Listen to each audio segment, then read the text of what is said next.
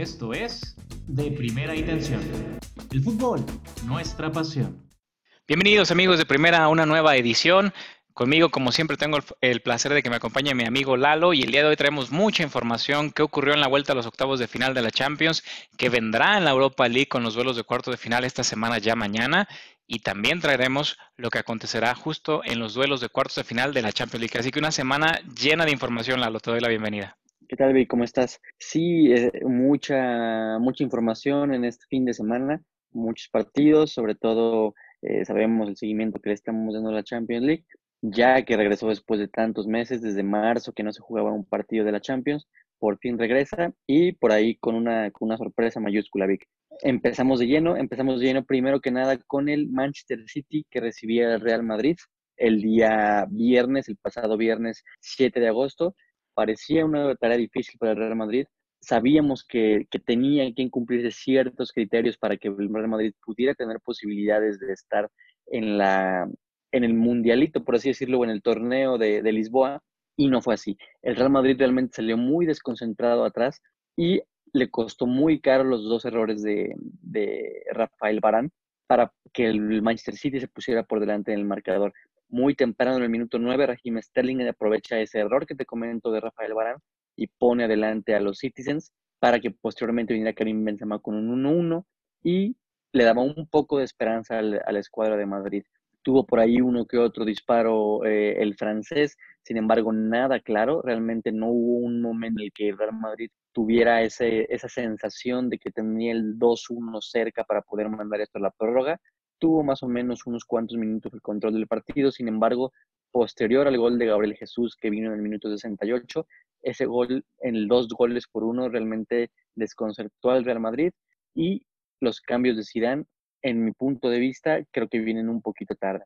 Quiero empezar también, Vic, eh, con el tema de Rafael Barán. Si bien Rafael Barán es, ahora sí como él mismo dijo, uno de los principales, si no es que el principal culpable de la, de, la derrota del, del equipo merengue, creo que el planteamiento también por ahí estuvo un poco erróneo. Y me explico. Sabemos que Obarán se equivocó, es un jugador muy, muy, bueno, muy completo, y este tipo de errores, si bien por ahí lo pueden marcar unos, eh, no sé, por ahí tener una, una, bajada anímica unos cuantos días y demás, sabemos lo grande que es Rafael Barán y, y, bueno, su, su carrera no, no, puede quedar manchada con esto, ¿no?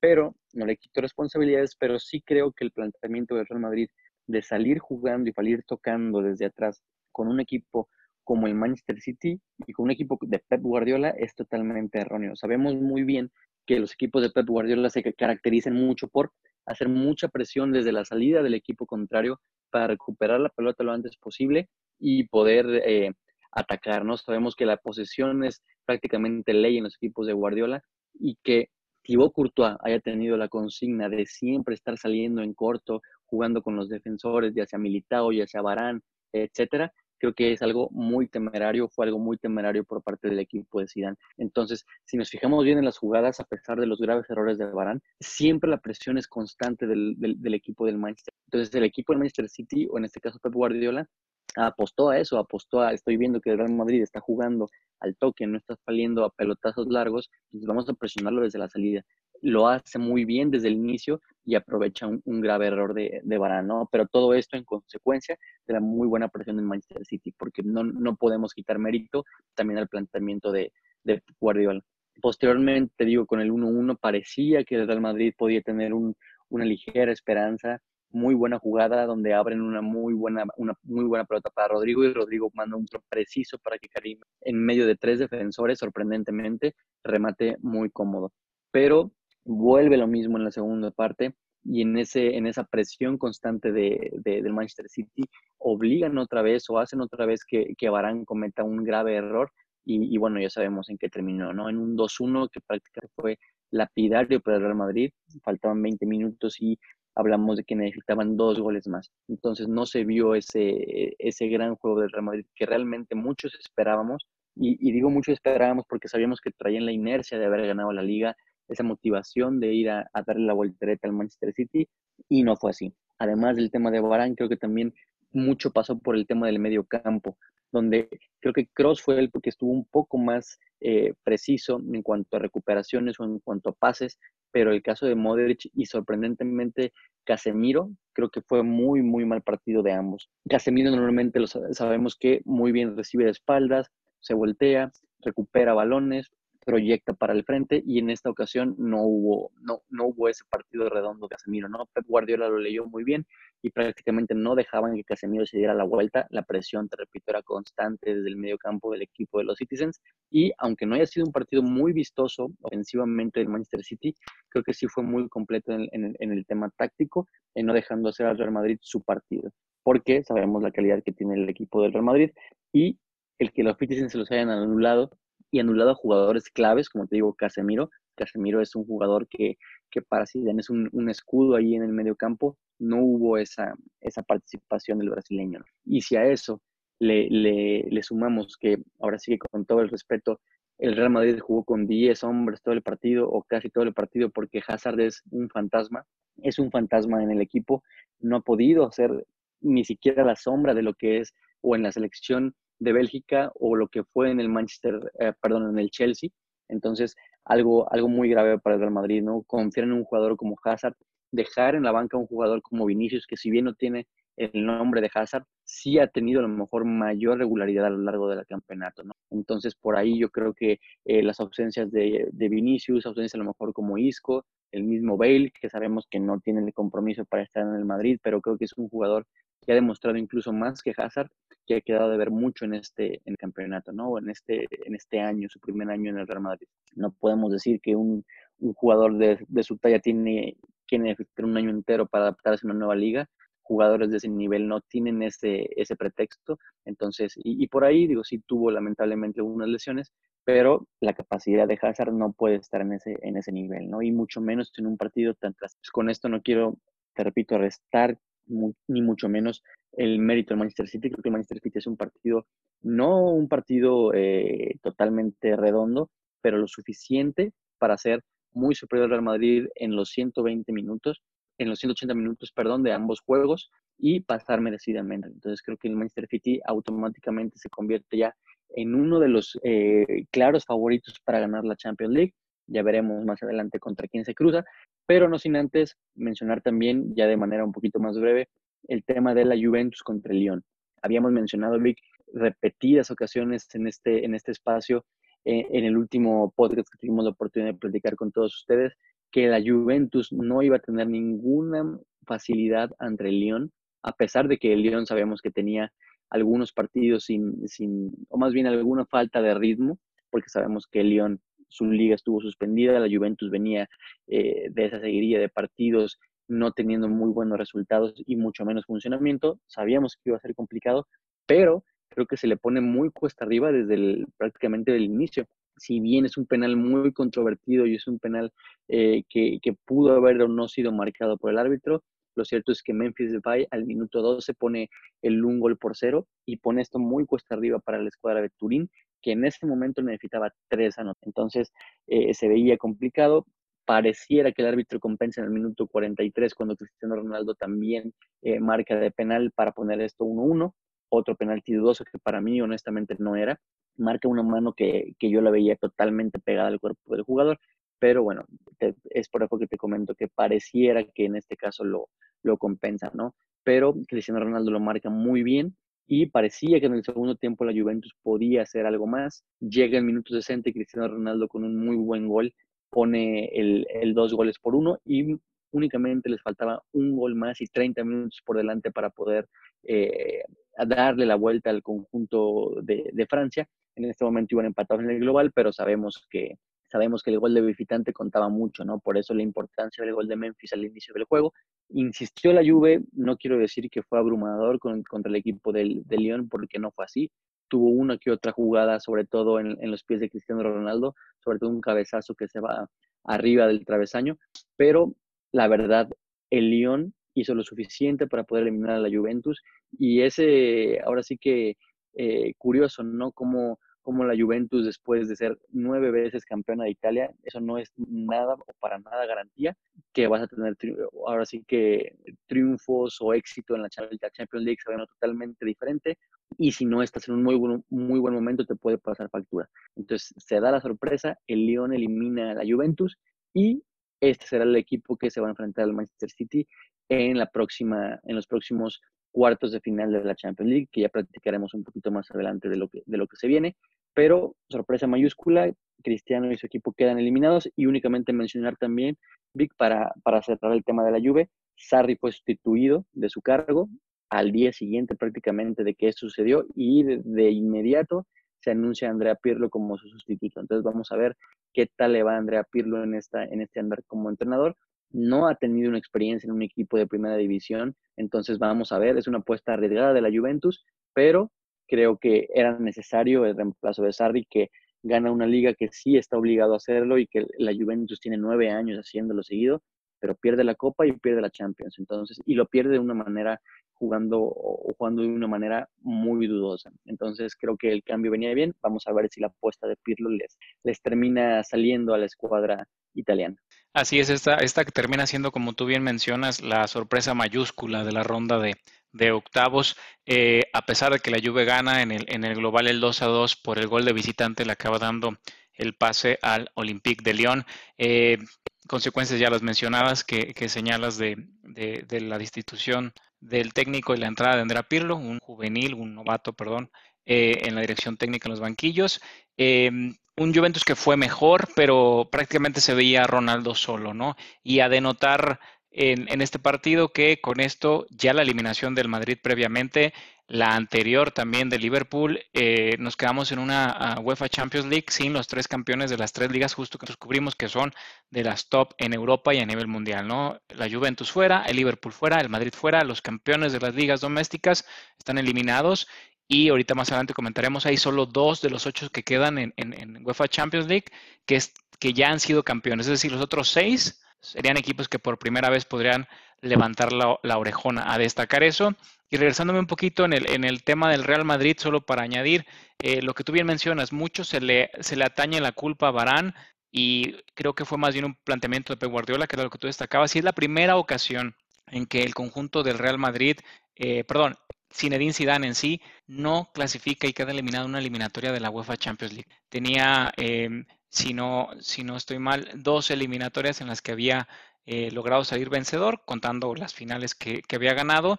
Y bueno, este, el Real Madrid no acumulaba dos derrotas en la ronda de octavos de final desde la 2009-2010, es decir, la etapa previa a Cristiano Ronaldo. Interesante ese dato. Y bueno, lo que ya tú decías de la Juventus, de nada les sirve ser campeones en la Serie A, conseguir el Scudetto, si donde buscan trascender, que la Champions, no lo consiguen. Y por ahí se ha filtrado un rumor que pareciera que Cristiano estaría interesado en fichar con el Paris Saint Germain. No sé, solo son rumores, pero quizás en, estos días em, podríamos saber algo más que se lo traeremos aquí en de primera.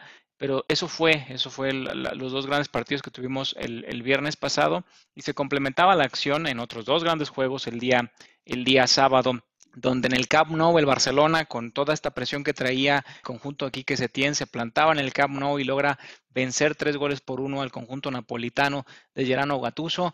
Todos los goles en el primer tiempo, un partido que a pesar de que el marcador 3-1 y el por del global 4-2 por la ida 1-1 entre españoles e italianos, eh, no fue tan, ah, vamos a decirlo, abrumador el dominio del conjunto eh, del Barcelona. Yo me atrevería a decir que fue un partido un poco engañoso, si bien la posición de pelota, pelota fue ligeramente superior al conjunto de, del Barcelona. Si vamos a los remates, la realidad es que le duplicó con 18 remates al arco el conjunto napolitano al Barcelona con solo 7, de los cuales 4 fueron al arco de los españoles por 3 de los italianos, lo cual nos denota que no fue un partido a punto del Barcelona, simplemente que contó con la contundencia que le había hecho falta en partidos anteriores.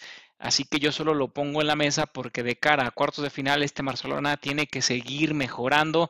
Los goles fueron de Clement Lenguel, recién iniciado el encuentro al 10 de, cabeza en un, en un, balón parado. Eh, Messi en un auténtico golazo que aquí sí lo tenemos que mencionar, prácticamente cayéndose entre medio de tres, cuatro hombres. Messi hace lo que mejor sabe hacer, lo dijimos aquí en de primera este equipo mientras tenga Messi va a ser diferenciador. A Messi le convierten el, penal, por ahí incluso le anulan un gol, me parece de forma inadecuada, debió haber subido al marcador. Eh, le marca el penal Koulibaly a Lionel Messi, lo cobra Suárez porque el, golpe fue duro, de hecho ponían en duda la participación del internacional argentino para el próximo juego de cuartos, no es así, podrán contar con él. Y solo para ser más decoroso y luminoso, Lorenzo Insigne, que decíamos que no había podido participar en los últimos encuentros de la Napoli, acaba convirtiendo, quien arrancó, por cierto, convierte y marca el gol de la honra a un Barcelona que a mí me sigue dejando con dudas más allá del marcador. Ahorita me darás tu opinión, Lalo, pero que un Barcelona que al menos cumple y pasa a la siguiente etapa de la, de la ronda de, cuartos de final, ¿no? Em, no sé cómo lo hayas visto tú. Sí, eh, Vic, eh, te, te, comentaba que sí, yo veo un poquito el Barcelona falto un poquito de intensidad, sobre todo en los últimos minutos de los encuentros o en las segundas mitades, para ser más, más precisos, pero el, el equipo del Barça inicia bien, inicia bien en el, en, en, el partido, donde muy rápido se pone delante en el marcador. Tú mencionabas un buen gol de, de Messi y también del Inglés, que por ahí parecía que, que había falta previa en el cabezazo del Inglés, sin embargo subió el marcador y después, irónicamente, parece que el VAR no sé si compensa o, no sé qué sucede, pero el gol de que le en Messi parecía que no había mano y, fue mal anulado, ¿no? Pero independientemente de eso, creo que este Barcelona depende mucho de cómo esté Messi. Si Messi no está eh, fino, el Barcelona no está fino. Y, cuando está Messi bien, hay que ver cuánto tiempo le dura el gas a Messi, porque si Messi ya a partir del minuto 70, 75 tiene un bajón eh, físico, es prácticamente ya imposible que el Barcelona tenga una, un buen funcionamiento en el campo. Entonces, creo que es, es muy importante Lionel Messi, claro, siempre lo ha sido, pero ahorita creo que es el, prácticamente si él no está bien, la generación del Barça se disminuye muchísimo, aunque también quiero mencionar que el partido de Frenkie y de Jong fue muy, muy, eh, muy bueno para la escuadra culé, poniendo varias asistencias, poniendo muy buenos eh, eh, balones para los, para los delanteros y demás, pero si, si, si no está bien Messi, sí le va a sufrir el Barcelona creo yo, en el próximo partido, sobre todo para el rival que, que se va a enfrentar. Ahorita nos platicarás, Vic, de quién se trata, pero eh, no veo al Barcelona favorito para llevarse la Champions League. Esa es mi, opinión. Y en el caso del Napoli, intentó, sobre todo los últimos minutos, y creo también que a partir de que entra el, Chucky Lozano le da una cara diferente, tuvo por ahí algunas ocasiones, incluso eh, un remate al, poste, que Ter Stegen se confía un poquito y, impacta el, poste de su portería pero me llama la atención que, y por ahí también leí algunos comentarios en Twitter, que pareciera que sus compañeros no tienen confianza con el Chucky, no lo buscan tanto, realmente buscaban la mayor parte de las jugadas por la banda derecha cuando el Chucky estaba fresco por la banda izquierda. Entonces, creo que por ahí también eh, pareciera falta de confianza, no solamente de Gatuso, porque Gatuso creo que ya un poquito ha ganado la confianza de su técnico, el Chucky Lozano, pero ahora pareciera que sus compañeros ni siquiera querían eh, intentarlo por la banda izquierda, ¿no? Lo cual me pareció raro, sobre todo viniendo de un jugador que estaba totalmente fresco y sabemos de sus, ahora sí que de sus capacidades. Pero fuera de eso, creo que eh, el Barça, si bien no tuvo un agobio total, a pesar de los tiros por ahí del Napoli, no fue algo que Ter Stegen tuviera eh, demasiadas salvadas como lo hemos visto en otros partidos. Creo que el Barcelona podemos decir que pasa bien a secas, sin, sin decir tampoco, sin echar campanas ahí, eh, por parte del equipo culé, pero vamos a ver qué es lo que viene en los próximos partidos, ¿no? También, mismo caso que algunas escuadras también, como por ejemplo el Madrid, la escuadra del Barça, en algunas posiciones ya se está quedando vieja, por así decirlo, ¿no? Los años también pesan, el momento físico pesa, y cuando llegamos a los minutos 70, 75 de los partidos, vemos ese bajón que donde Messi tenga por ahí algún tipo de problemas, podría haber una, una, una real, un real problema del, del, equipo, del equipo. Veremos, Vic, veremos qué, qué nos depara la próxima, los próximos partidos o el próximo partido de cuarto final para el equipo del Barça. Sin embargo, creo que podría haber complicaciones para ellos. Vamos a ver, vamos a ver qué tal. Así es, así hay que esperar, pero coincido en que necesita mejorar el Barcelona si quiere, porque enfrente justo tendrá en la próxima ronda, en los cuartos de final, al conjunto del Bayern Múnich, que pasó de forma aplastante, es el, es el término, cuatro goles por uno sobre el Chelsea en un partido que durante el primer tiempo el Chelsea intentó, dio, dio pelea, por así decirlo, pero muy temprano en el marcador eh, le marcan un penal conjunto del Chelsea en contra, lo cobra Robert Lewandowski, que para mí es eh, el gran artífice de esta gran temporada para el conjunto bávaro que se lleva eh, el título allá en la Bundesliga. Eh, ya muchos especuló y se, ha hablado el tema del, balón de oro que en caso de llegar más adelante, incluso, incluso ser campeones los, los alemanes, quizás Robert Lewandowski hubiera sido el principal protagonista para llevarse el balón de oro. No es así, ganan 1 por 0 con este penal. Es ampliada la ventaja después por, por Perisic, el propio Tolizo marca el tercero. Hubo un descuento de Temi Ibrahim del Chelsea y sobre el final otra vez Lewandowski marcando su doblete que demuestra que está en buena forma. El conjunto del Bayern fue con sus titulares de arranque para darles juego, para darles ritmo, eh, pocas variantes en cuanto a poner hombres de banca y este Bayern confirma que está en su momento y que podría ser su Champions League. Decíamos, junto con el Barcelona, los únicos dos que han levantado el torneo o la copa de esta competición europea. El resto serán, eh, en caso de llegar, solo llegaría uno de estos dos, Bayern y Barça y del otro lado de la llave sería alguien que jamás la ha ganado. Ya platicaremos más adelante, pero puntualizando del Bayern fue aplastante su, su, dominio en el terreno de juego. Solo por darte un par de datos, en cuanto a la posesión, tuvo el 64 por el 36 del Chelsea, 18 remates al arco 7 del conjunto bávaro por 10 y 4 del conjunto de los Blues de Frankie Lampard, que aún así se despiden.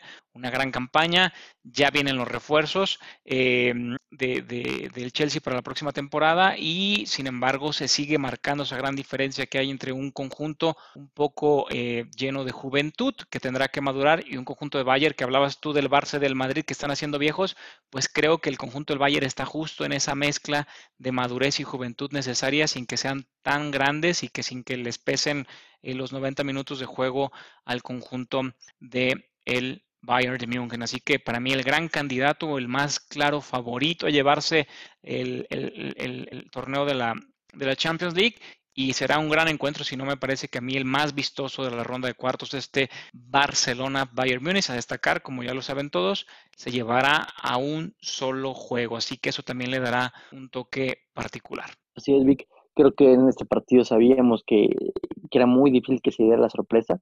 El Chelsea venía ya de un 3-0 prácticamente lapidario desde Londres, desde, desde, desde marzo, pero, eh, pero bueno, los partidos hay que jugarlos y aún así el Bayern Múnich creo que hace una muestra de su poderío y de lo que podrías colocarlo, en mi punto de vista al menos, como uno de los claros, si no es que el más claro favorito para llevarse la, la orejona. Y sabemos que el Bayern Múnich tiene esa eh, extra o ese eh, embrión, ese anímico extra de llevarse el triplete, porque ya sabemos que gana Copa, gana Liga y podrá llevarse la Champions League. Creo que enfrente tiene un Barcelona que nunca se le puede dar por muerto y mucho menos un equipo con el que cuenta con Lionel Messi. Creo que jamás se le puede decir que no es candidato a pasar al siguiente ronda, pero sí veo ligeramente eh, con más ventaja al equipo del, del Bayern, ¿no? Sabemos que cuenta con, con, muy buenos jugadores, no únicamente Robert Lewandowski, pero enfocándonos en Robert Lewandowski, creo que este es su año, es, es su año y prácticamente por ahí mencionábamos de, del tema del balón de oro, lo mencionabas bien, creo que era cantado para Robert Lewandowski, viene e inicia o reinicia más bien la Champions otra vez con todo y creo que va a seguir por ese, por ese camino, ¿no? De pasar en esta cuartos de final contra un, un Barcelona creo que, tendría muchísimas posibilidades de convertirse en, el balón de oro. Lastimosamente no, no lo será así.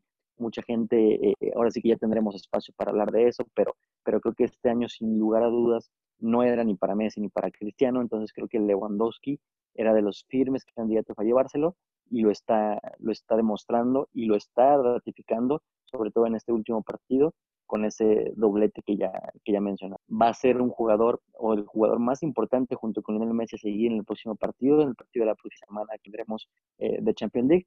Y ya hablaremos de pronósticos más adelante, Vic, pero creo y te reitero que el Bayern Múnich es el favorito en esta, en esta serie. Así es, y coincido, es el gran favorito. Habrá que ver quién le hace cara del otro lado de la llave, siempre y cuando pase el Barça, que eso es algo que tendremos que ver qué sucede esta próxima semana. Si te parece bien, Lalo, nos movemos a lo que acontecerá justo el día de mañana. Inicia la ronda de cuartos de final de la Europa League. el día de mañana dos encuentros. Mañana 10 de agosto, el Internacional de Milán eh, se enfrentará, ya sabemos, esto es en cancha neutral allá en Alemania, en el Sprit Arena, al Bayern Leverkusen un Inter de Milán que sabemos todos terminó en la posición número 2 de la Serie A, que no es menor cosa, conjunto de Conte contra Leverkusen que terminó quinto en la Bundesliga. Solo como referencia, esto no tiene nada que ver con lo que puedan hacer en un torneo de competición a tema eliminación directa. Eh, se han enfrentado en dos ocasiones anteriores, ambas dos han sido ganadas por el conjunto italiano en la ronda de grupos de la ya lejana Champions League 2002-2003 y eh, la última ocasión que el conjunto de Antonio Conte, en aquel entonces eh, no dirigido por él obviamente, el Inter llegó a una semifinal fue justo en la Champions del 2009-2010, es decir, ya hace mucho tiempo que el Inter no llega a una semifinal de un torneo eh, europeo, ya sea la Champions League o en este caso la Europa League. Y en el caso de Leverkusen, solo una vez ha llegado a esa instancia y esa fue en la temporada 2001-2002, también en la Champions, no en la Europa, donde en aquella final, recordaremos todos, llegó no solo a semifinales, a la final precisamente, que pierde con un golazo ahí de Zinedine Zidane en la gran final que le dio la orejona que tanto anhelaba el conjunto eh, blanco en aquellos años. Y por último te comento, Lalo, en los datos a destacar de este encuentro, de este Inter Bayern Leverkusen, donde me parece que el Inter eh, más allá de lo que te acabo de decir, que se han enfrentado en, dos ocasiones anteriores y ha ganado el conjunto de Conte, lo veo como favorito. Eh, dato a resaltar, Lukaku podría eh, llegar a ocho partidos consecutivos marcando gol en cualquier competición europea, ya sea Champions o Europa League, empatando un récord que tiene Alan Shearer. A, a recalcar que esto lo consiguió en partidos mezclados cuando jugaba eh, con el conjunto del, Everton en la temporada 14-15 y bueno, los últimos que ha jugado con el Inter. Así que de conseguir un gol más o anotar en el próximo encuentro, llegaría a nueve, algo que ningún jugador ha conseguido, nueve partidos consecutivos anotando gol en competiciones europeas.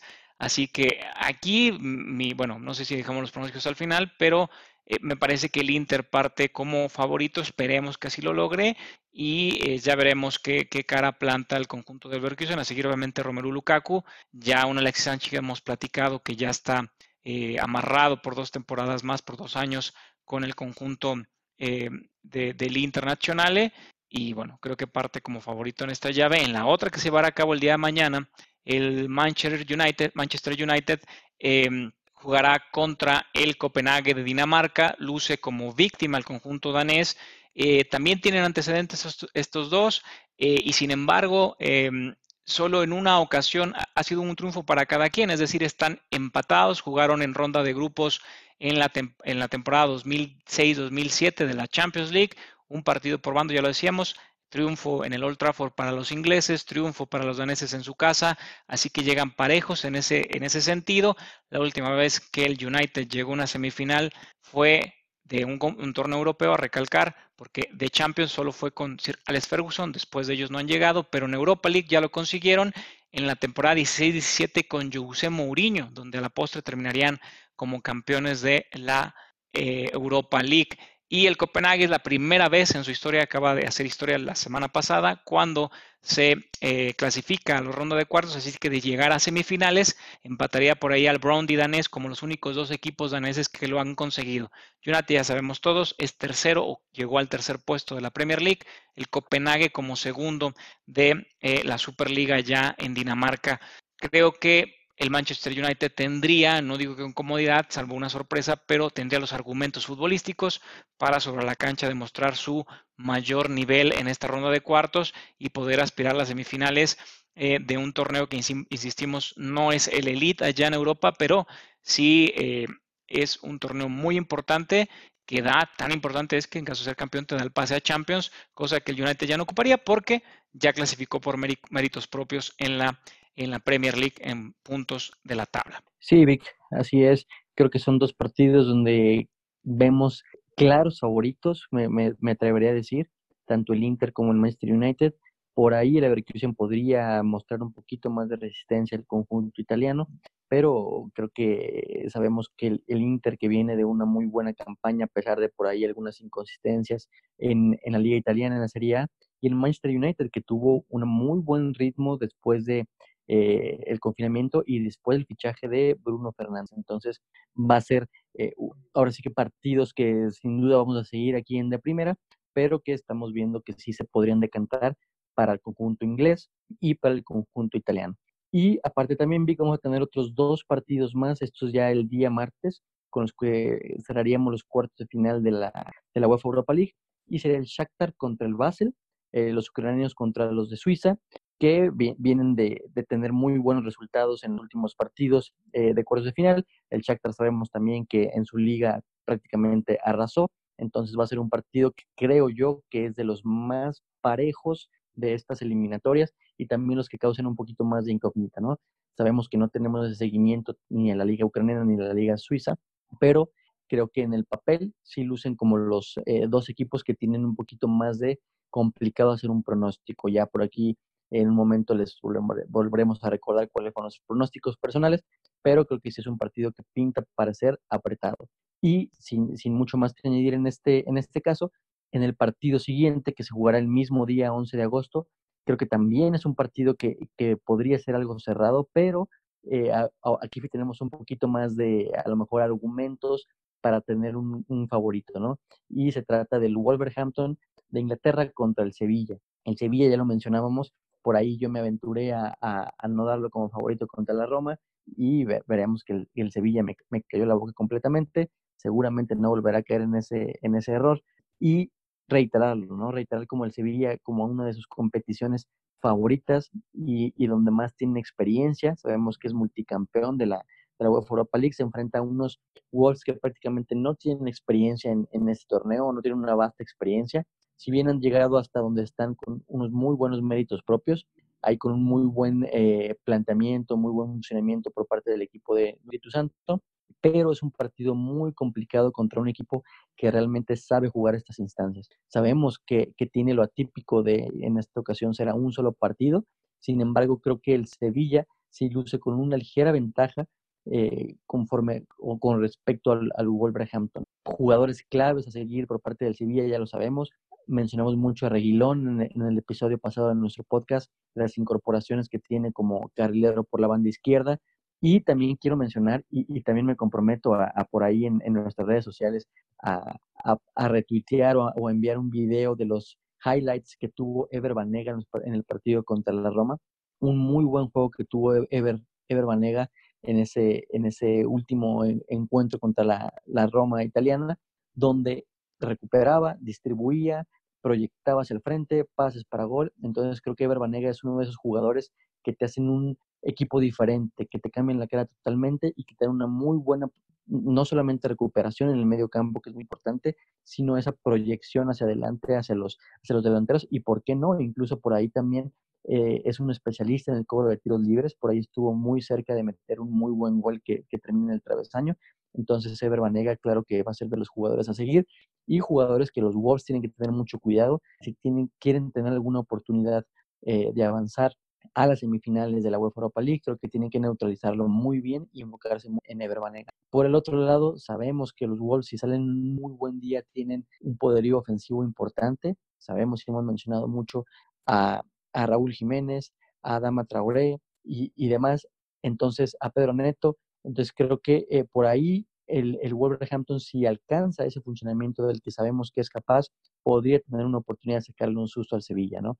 Aún así, creo que yo me decanto por el equipo andaluz, sobre todo por la experiencia que tienen en estas, en estas fases ya finales de la UEFA Europa League. Sabemos que es prácticamente un experto, un equipo experto en este tipo de instancias, entonces me decantaría por ellos, ¿no? Pero esto no quiere decir que no le dé algún tipo de esperanza a los Wolves o, no crea que los Wolves van a ser competitivos. Creo que todo lo contrario. Y para mí, de los partidos del, del martes, es sin duda el partido para, para no perderse. Así es, Lalo. Yo creo que acaba siendo incluso el partido de la ronda. Eh, más allá de que el Inter Leverkusen es, es interesante, yo creo que Wolves Sevilla se acaba llevando toda la atención, a mi entender. Y dos datos a recalcar. Este primero con el, con el Wolves Sevilla. Eh, es la primera vez que se enfrentan estos dos en competición europea. Y eh, del lado del Sevilla, este es un dato importante, de las seis últimas veces que ha logrado clasificarse hasta cuartos de final el Sevilla, ya sea en, la Copa de Europa o la Copa de la UEFA, disculpe usted, o en la Europa League, el conjunto sevillista en las otras cinco ocasiones ha llegado a ser campeón. Así que es un dato aplastante. Cada vez que el Sevilla llega a cuartos en la Europa League, antes Copa de la UEFA, termina llevándosela y es campeón. Así que veamos si, si consigue ese, ese precedente marcar el destino del conjunto español. Y el Sevilla lleva 18 partidos invicto en cualquier tipo de competición oficial. Esto incluye Liga este, y Europa League. La última vez que perdió eh, fue contra el Celta en febrero de este año. Así que eh, veamos si el conjunto Julian Lopetegui consigue eso. Enfrente tendrá a un cuadro de los Wolves que le opondrá una gran resistencia, pero coincido en que el Sevilla parte como favorito por la vasta experiencia que tú ya me bien mencionabas tiene en este tipo de formato de eliminación directa. Y en el, caso, en el caso del Shakhtar y el, el Basel suizo, eh, se han enfrentado tres ocasiones, en todas ellas ha ganado el conjunto del Shakhtar, es lo único que resalto. Y si te parece, Lalo, aquí lanzamos nuestros pronósticos de la Europa League para movernos a, a la UEFA Champions League. Recordar a nuestra audiencia que Íbamos 7-7 hasta la semana pasada. Los dos fallamos en la Champions League con el juego de la Juventus. Eh, atinamos a otros dos que fueron los enfrentamientos donde dimos favorito al Bayern y al Barcelona para avanzar. Nos ponía 9-9. El diferenciador fue el City Real Madrid. Yo fui City que acaba concretándose. Tú fuiste Madrid. Nos pone 10 a 9 al momento y si te parece, eh, doy mis pronósticos para las quién avanzaría a semifinales de la Europa. Adelante, Vic. Adelante, Vic. Eh, inicia y vamos a ver qué tal estamos de, de diferentes en nuestros pronósticos. Muy bien, ya lo habíamos hecho al episodio anterior, simplemente recapitular, eh, yo creo que el Inter pasaría sobre el Leverkusen, Bayern de München tendría que hacer lo propio con el Copenhague, el Shakhtar le ganaría al Basilea y el Sevilla elimina a los Wolves en uno Espíritu Santo, serían mis pronósticos. ¿Cuáles son los tuyos, Lalo? Híjole, Vic, yo creo que realmente son muy parecidos. Voy con el Inter, voy con el Manchester United, voy con el Sevilla y en este caso únicamente para tener ese diferenciador eh, donde podría alcanzarte en puntos o, o rezagarme un poco más, iría con el Basilea. Voy con el Basilea para, para por ahí hacer la maldad, espero si sea, y no, tampoco puede parecer que te copie todos los resultados, ¿no, Pero eh, voy con el Basel, vamos a ver qué tal. El lunes y martes sabremos ya los resultados de estos partidos. Así es. Y eh, sin más de la UEFA Europa League, vamos a lo que viene en los cuartos de final de la Champions League, que es lo que nos espera la siguiente semana también ya, a partir del 12 de agosto, donde primero que nada el equipo del Atalanta contra el PSG. Sabemos que estos partidos ya serán a darse cita en Lisboa, en esa burbuja, por así decirlo, que se construyó para poder llevar a cabo la, la Champions League. Y el Atalanta, que es el equipo más goleador, sabemos y ya, ya lo habíamos dado, eh, habíamos dado a conocer, el equipo más goleador en Italia en esta temporada, con prácticamente 100 goles, un muy buen, eh, eh, ahora sí que accionar del conjunto italiano, sobre todo de jugadores colombianos como Muriel, como Zapata, también por ahí el, el Papu Gómez, que se han encontrado muy bien en esa ofensiva del equipo. Sin embargo, por ahí la baja de su arquero titular podría mermarlos un poquito. A lo mejor no es como si fuera la baja, no sé, de jugadores ofensivos y demás, pero evidentemente una baja en esas facturas de la temporada, claro que se impacta, ¿no? Por ahí se habla de alrededor de incluso dos meses para que el portero pueda estar eh, otra vez reintegrándose al Atalanta, entonces va a ser una, una baja importante, una baja sensible, y por otro lado, el PSG, sabemos del poderío que tiene con Neymar, con Icardi, con Mbappé, que sabemos que está eh, lesionado en estos momentos, pero creo que eh, el poderío ofensivo que tiene el equipo parisino no es poca cosa. Y por ahí escuchaba algunas eh, declaraciones que mencionaban el París tiene un equipo mucho mejor que el Atalanta para pasar por delante de ellos, tiene más calidad, etcétera, etcétera. No lo dudo. Creo que el París tiene un mucho mejor individualmente hablando jugadores pero en conjunto el Atalanta creo que ha demostrado ser un muy buen equipo a lo largo de la temporada y para nada se lo va a poner fácil al conjunto del París. Creo que si uno de los partidos, parte del que ya habíamos hablado, del Barcelona contra el Bayern, eh, va a ser uno de los partidos más atractivos, creo que puede ser este y sobre todo por los estilos de ambos escuadras. El Atalanta es un equipo que normalmente propone, ataca, va hacia el frente, tiene con qué hacerlo con jugadores muy rápidos de mitad de cancha para adelante. Entonces va a ser un partido muy atractivo y ver de qué manera eh, contrarrestan a jugadores como Neymar, jugadores como Icardi, que si les das las pelotas y les dejas sobre todo espacios, creo que te pueden hacer mucho daño. Entonces creo que el Atalanta se tiene que concentrar mucho en, poder neutralizar a esos jugadores, jugadores de esa talla como, como Neymar, que sabemos la técnica individual que tiene, a pesar de que mucha gente dice que no aparecen momentos importantes, creo que Neymar es un jugador top que en cualquier momento te puede cambiar el partido y el Atalanta se tiene que concentrar sobre todo en un muy buen parado en el medio campo, el no dejar tocar mucho la pelota a, Neymar, tenerlo marcado de una manera correcta y sin lugar a dudas, el en conjunto atacar y continuar con ese muy buen accionar que ha tenido de mitad de campo, te lo reitero, hacia adelante. Un partido muy interesante.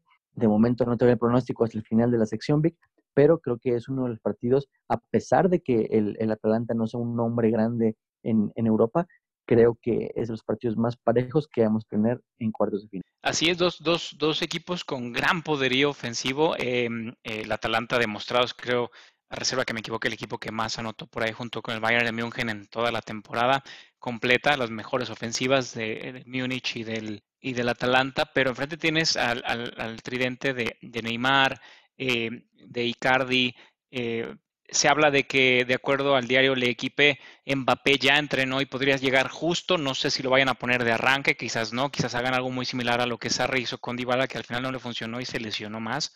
Eh, pero se habla de que Mbappé, en caso de ser necesario, podría salir al banco, incluso la titular. Ya entrenó, te decía. Eh, un partido, un choque de trenes, lo veo así, donde quizás, y ahorita que tú mencionabas lo de Golini, la diferencia pueda estar en el arco, porque el Atlanta, si bien ofende, ofende muy bien, la realidad es que eso hace que también lo ataquen y dejar espacios que donde un tipo como Keylor Navas podría ser factor, y ya lo vimos en la Copa de Francia. Así que eh, veremos cuál es nuestro pronóstico al final. Como tú bien dices, es la primera ocasión que se enfrentan y un partido donde yo creo que vamos a ver buen fútbol. Más allá del resultado de quién pase, creo que eh, veremos un, gran desenvolvimiento de ambos conjuntos que se entregarán. Son equipos que ya lo decimos, no les gusta ir alegremente al ataque y, lo harán de esa forma. Eh, al día siguiente, esto, esto es el, 13 de agosto, Lalo, eh, se lleva a cabo el otro encuentro, esto ya es el jueves, el otro encuentro de cuartos de final para la Champions League, donde el Red Bull Leipzig enfrentará al Atlético de Madrid en un partido que no tiene tantas luminarias como el anterior, pero donde se espera que el conjunto del Atlético, eh, por, eh, por, historia, logre llevarse el encuentro, parte como favorito. Es la primera ocasión en que se enfrentan estos dos conjuntos. El Leipzig es la primera vez que llega a esta instancia.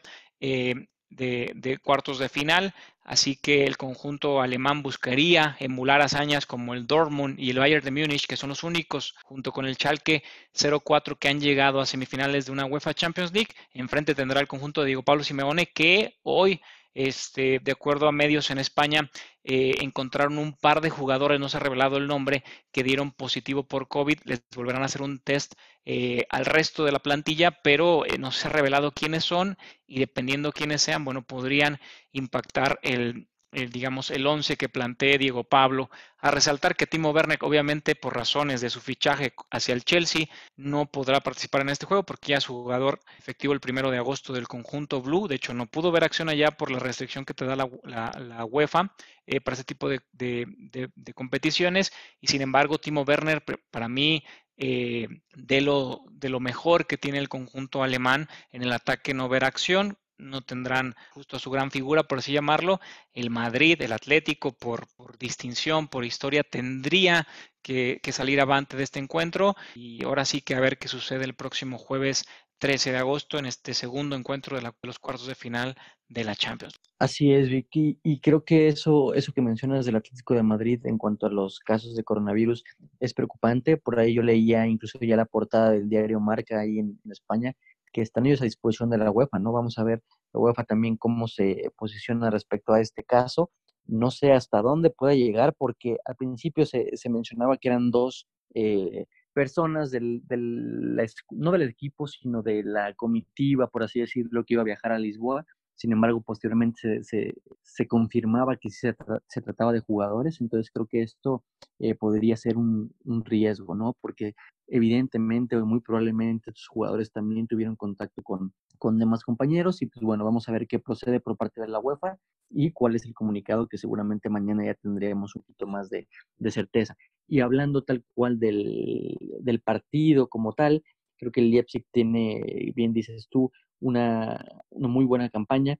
Tercera posición en Alemania no es poca cosa, con equipos como el Dortmund como el, como el Múnich. Entonces, creo que también el equipo del Atlético de Madrid mostró eh, solidez, sobre todo sabemos que es un equipo que viene a lo largo de los últimos años, sobre todo con el Cholo Simeone, un muy buen acomodo defensivamente Entonces, desde los equipos que, a los que cuesta meterles goles y sobre todo, no solamente por el tema defensivo, que sabemos que, que lo manejan muy bien, sino también por temas eh, en la portería. Sabemos que Oblak es de los mejores porteros, no solo en la liga, sino en, en Europa. Entonces, eh, por ahí el Atlético de Madrid creo que eh, si tiene cuadro completo, que por ahora se ve difícil, la reserva de saber quiénes son los jugadores implicados, pero teniendo cuadro completo creo que es una de las oportunidades que va a tener el Atlético para poder eh, ser aspirante a esa orejona que se le ha se le ha negado, ¿no? Sobre todo en los últimos años, incluso perdiendo por ahí algunas finales. Entonces, eh, creo que el Atlético de Madrid,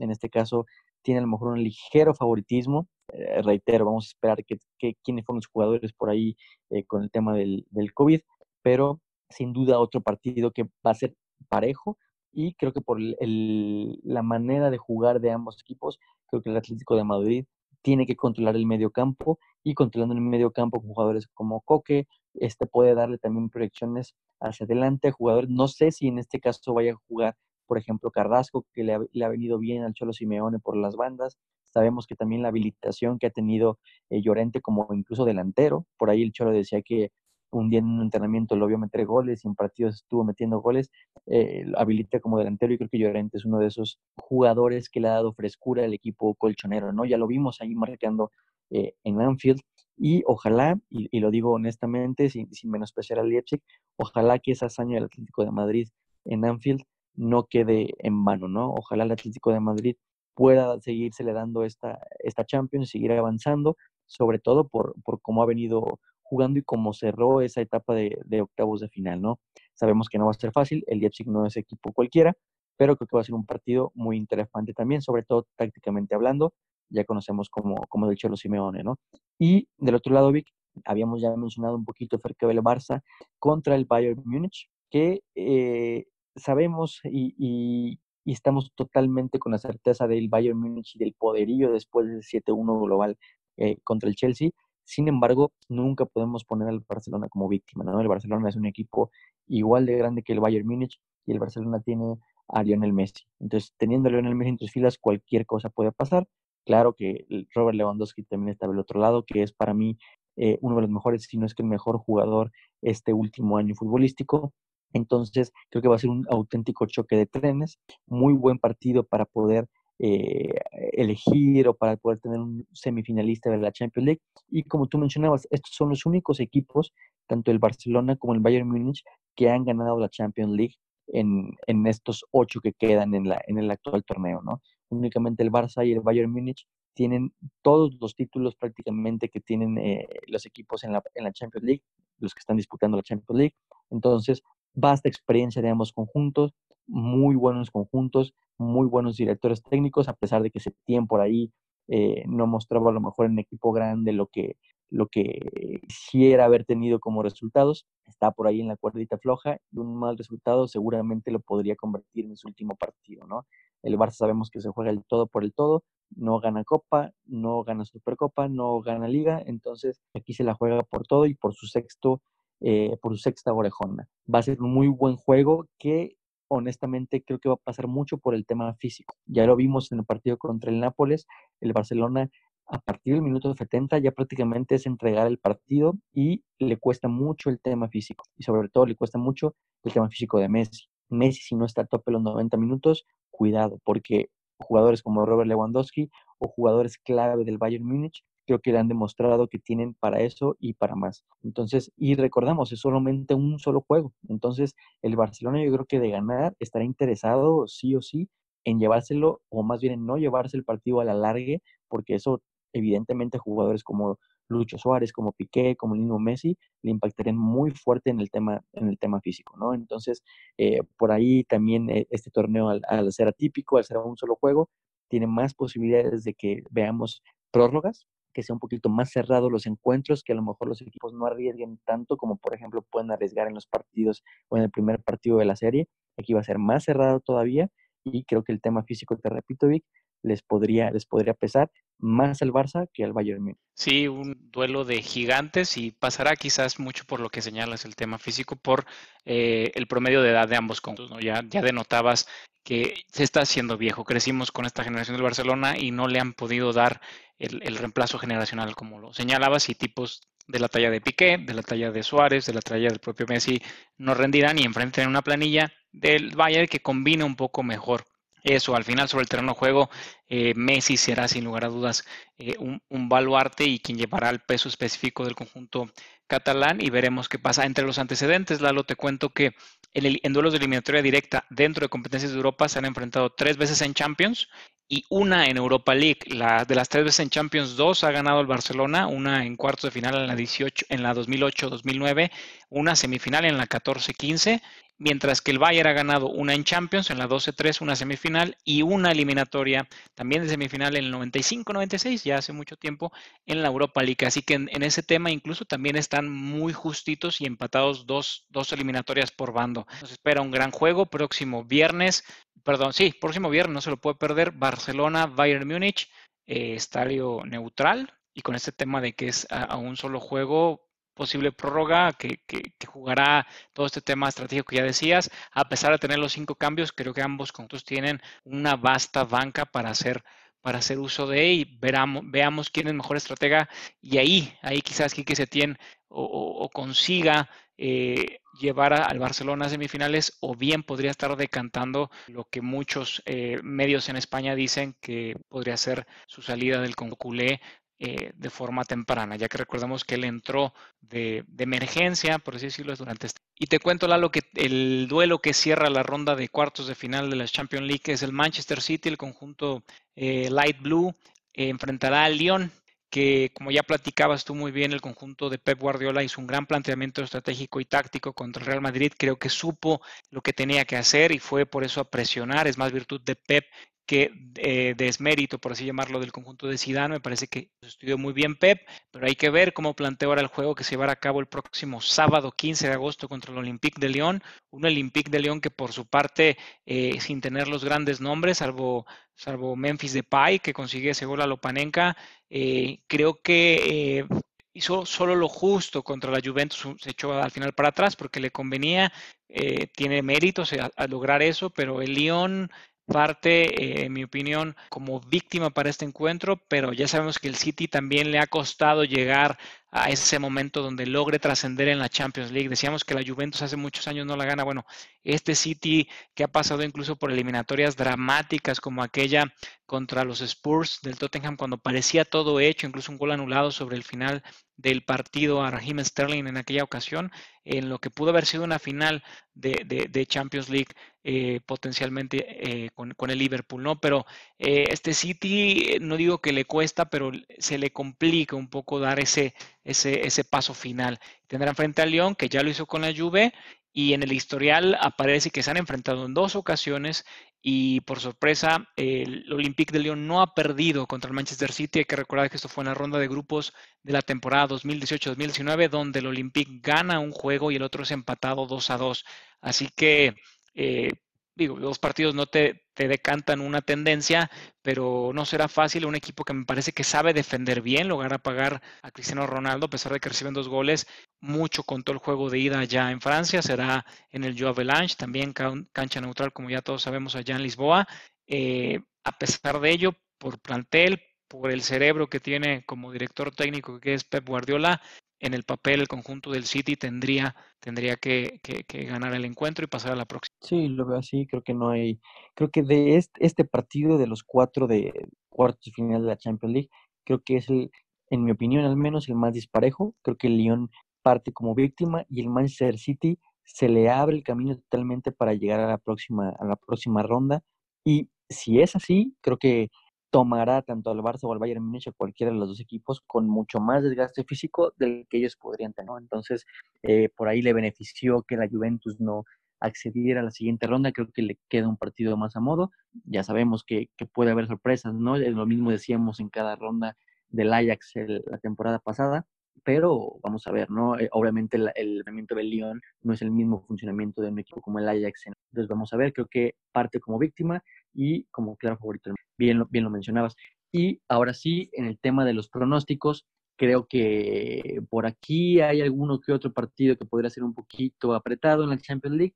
Vamos a ver qué tal andamos de pronósticos. Recordar también a todos los seguidores que Estos mismos partidos también los vamos a, ir por ahí simular en, el FIFA 20 para el tema de, nuestros, de nuestras apuestas por puntaje. Entonces, si te parece bien que empiezo con mis pronósticos ahora. De acuerdo. Eh, y si no tienes más que agregar, ahí te van los míos. Creo que el París se clasifica. Creo que el París estará en la próxima ronda, a pesar de que será un partido muy apretado. Creo que el Atlético de Madrid hará lo propio. El Bayern Múnich pasa sobre el Barcelona y el Manchester City pasa sobre el Lyon. Caramba, ¿qué hago? ¿Qué hago? Que los tengo exactamente iguales. Donde tenía dudas, soy honesto, era en el Atalanta PSG, pero el tema de la lesión del cancerbero por eso marcaba que puede ser que lo que lograba la diferencia. Estoy exactamente igual. Entonces, eh, no es por copiar, no es estrategia, me estoy defendiendo, eh, pero creo que va a acabar definiendo nuestros juegos en el, en, el videojuego, ¿no? En el FIFA. Pero estoy exactamente igual. Creo que el París Atlético, el Bayern y el Manchester City. Sí, creo que es, nos vamos a lo lógico los dos creo que no, no hay una sorpresa en eso. Sin embargo, no descartaría por ahí, que digo, no, no, no quiero mencionar en qué partido, o probablemente, eh, por mencionar alguno, el, tema del Atalanta, por ahí decías que era un partido complicado. Yo creo que podría por ahí haber alguna sorpresa. Creo que la sorpresa en mayúscula sería si el Lyon elimina el Manchester City. Todos los demás partidos creo que son parejos y cualquiera de los resultados que se pudieran dar, creo que podría ser posible, ¿no? No, no descarto tampoco que el Leipzig le haga un muy buen jugador de Madrid, mucho menos, pero, este, pero bueno, creo que nos vamos los dos por los favoritos, al menos en el papel. Vamos a ver qué tal a partir del miércoles está, este tema y seguramente también el próximo jueves, ya cuando tengamos los resultados del Atalanta y del Leipzig, también les traigamos ya los resultados de nuestros partidos eh, simulados. Sí, eso va a acabar yo creo que marcando un poco de tendencia porque cada vez obviamente como es eliminatoria quedarán menos juegos, pero sí nos estamos yendo por la lógica que no siempre sucede, siempre sucede. Y para muestra está, ya lo decías tú muy bien, el juego del Juventus León que al final el conjunto francés logra, logra hacerse con el, el pase. Em, pero bien, vamos, vamos organizándonos para, para simular los encuentros de cuartos de final y este, elegir sobre todo lo que será eh, vía volado o al azar, ya definimos cómo, quién, quién elige primero, ¿no? Pero eh, creo que se viene lo mejor de, la competición, obviamente, y sobre todo, digo, ya nada más para terminar, Lalo, y que me des tu opinión, esa llave de lo que pueda suceder entre un potencial, de acuerdo a nuestros pronósticos, PSG, Bayern de Múnich, para mí acabará siendo un juegazo. Perdóname, perdóname, perdón, me estoy equivocando. Bayern de Múnich contra el Manchester City, una final adelantada para muchos, en caso de darse. Sí, y, no, y no descartar. Creo que también sería una final muy digna. Entonces, eh, yo honestamente vi, creo que son partidos muy parejos en su mayoría, salvo por el del City. Y no es por decir que no quiero al Bayern o al, o al Barcelona, pero me gustaría mucho que un equipo nuevo, o, o sea, por primera vez sea campeón de la Champions, ¿no?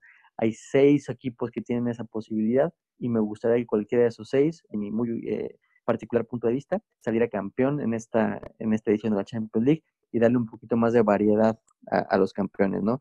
Vamos a ver y vamos a estar comentando.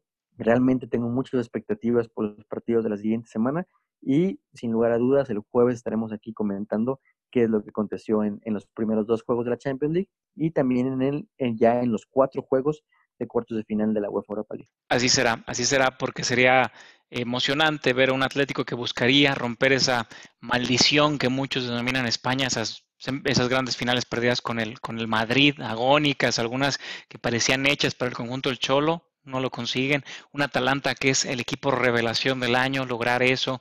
El PSG que ha invertido millones y millones y por fin, o un City que estuvo a punto de no, por el tema del fair play financiero, no poder acceder a la próxima, poder coronarse en esta. O sea, cada uno tendría una, una, una historia y podríamos seguir con los demás, ¿no? Pero como tú bien dices, la historia que tendría cada uno de ellos, o que Bayern o Barça lograran esa ansiada sexta que lo pone ya un escalón por arriba de, grandes históricos del balompié europeo, pero ya lo veremos con ahora sí eh, lo que haya acontecido esta semana, como tú bien señalas. Así es, Vic. Y pues bueno, no sé si no tenemos algo más que agregar, Vic, estaremos prácticamente llegando al final de nuestro podcast del día de hoy.